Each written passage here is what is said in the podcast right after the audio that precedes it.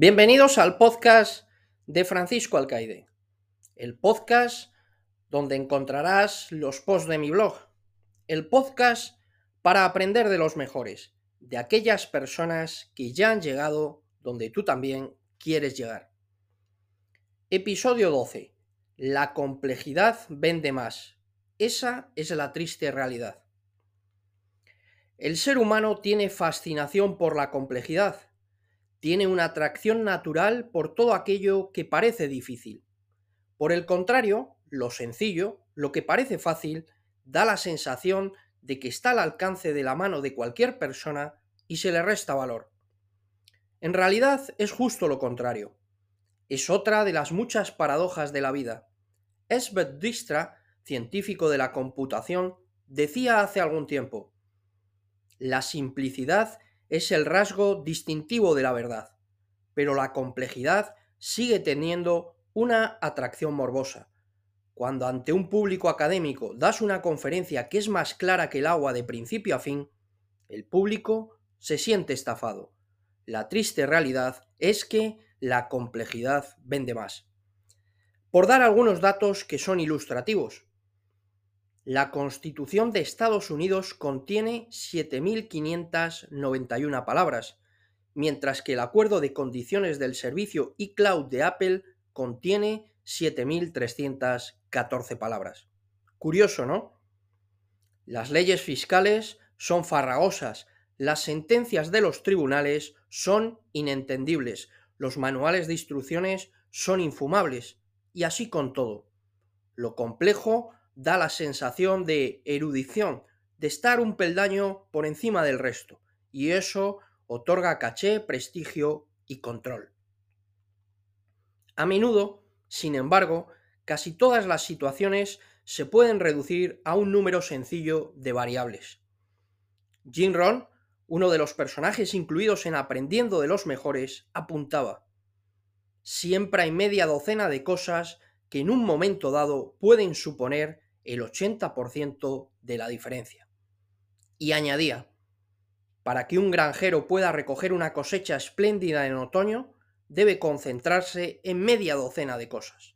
El suelo, el agua, el sol, las semillas, los abonos y el cuidado de las plantas. Jack Welch, CEO de General Electric durante más de 20 años y autor de Winning, Ganar, decía también, los directivos inseguros crean la complejidad.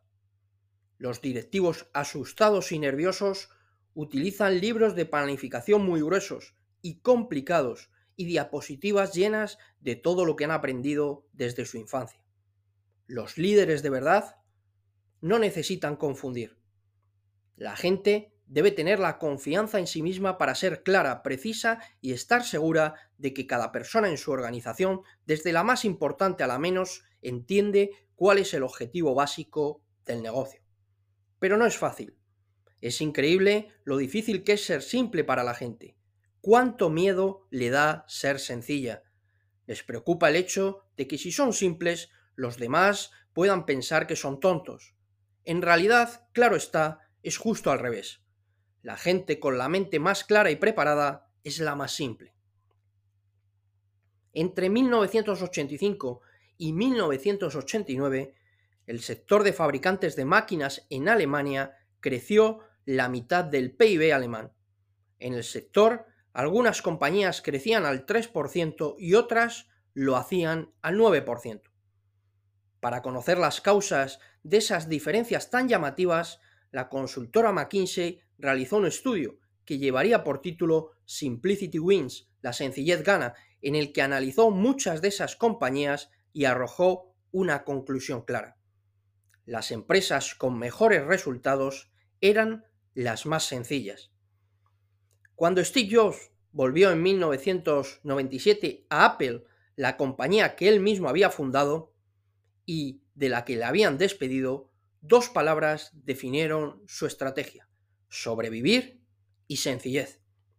Respecto a la que nos ocupa, la sencillez se convirtió en uno de los rasgos de su liderazgo y en una extensión de su propia persona a toda la organización, en sus presentaciones, en la estructura de la empresa, en la clase de equipos, en sus claims o en sus productos, ya que cuando regresó a la empresa había más de 40 productos y los redujo a tan solo 4.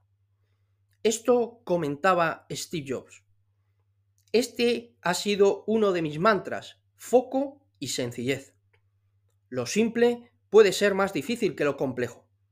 Tienes que trabajar muy duro para pensar con claridad y hacer las cosas sencillas. Pero merece la pena, porque una vez que lo logras puedes conseguir cualquier cosa. La sencillez es la suprema sofisticación.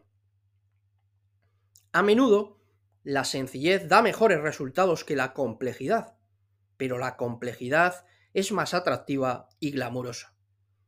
Morgan Housel, autor entre otros libros de La psicología del dinero, escribe, Unas pocas variables son el desencadenante de la mayor parte de los resultados. Si tienes controladas las pocas cosas que importan, ya tienes suficiente.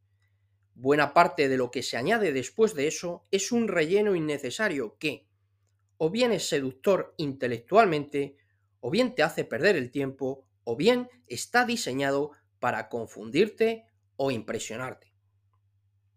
Y lo explica así. Por ejemplo, en el mundo financiero, gastar menos de lo que ganas, ahorrar la diferencia y tener paciencia es quizás el 90% de lo que tienes que hacer para que te vayan bien las cosas.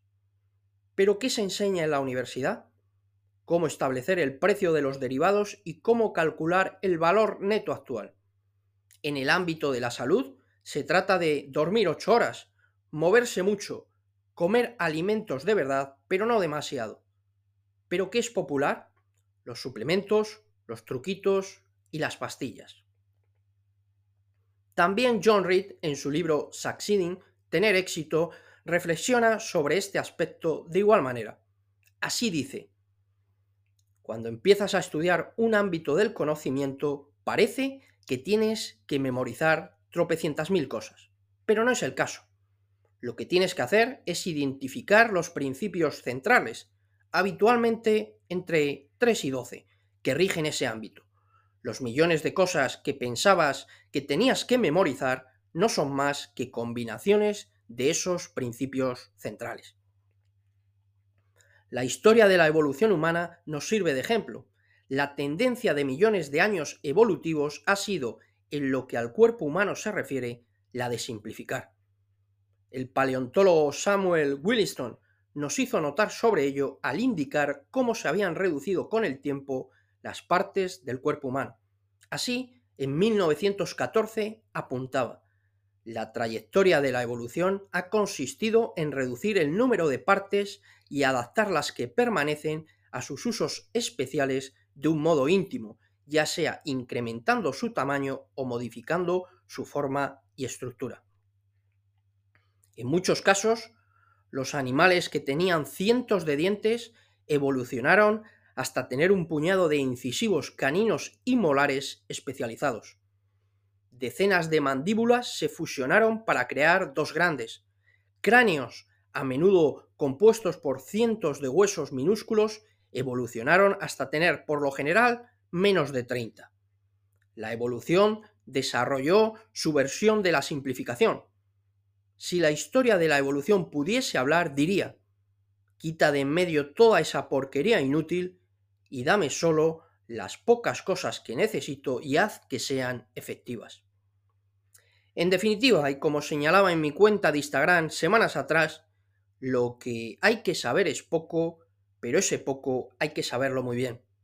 El lema es siempre el mismo, pocas cosas pero importantes y luego mucho foco para concentrarse en ellas y desechar el resto.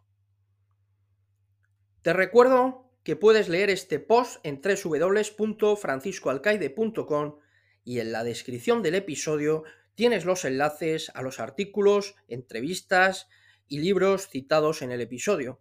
También podemos seguirnos en Twitter, arroba falcaide, en Instagram, arroba falcaide76, así como en LinkedIn y Facebook.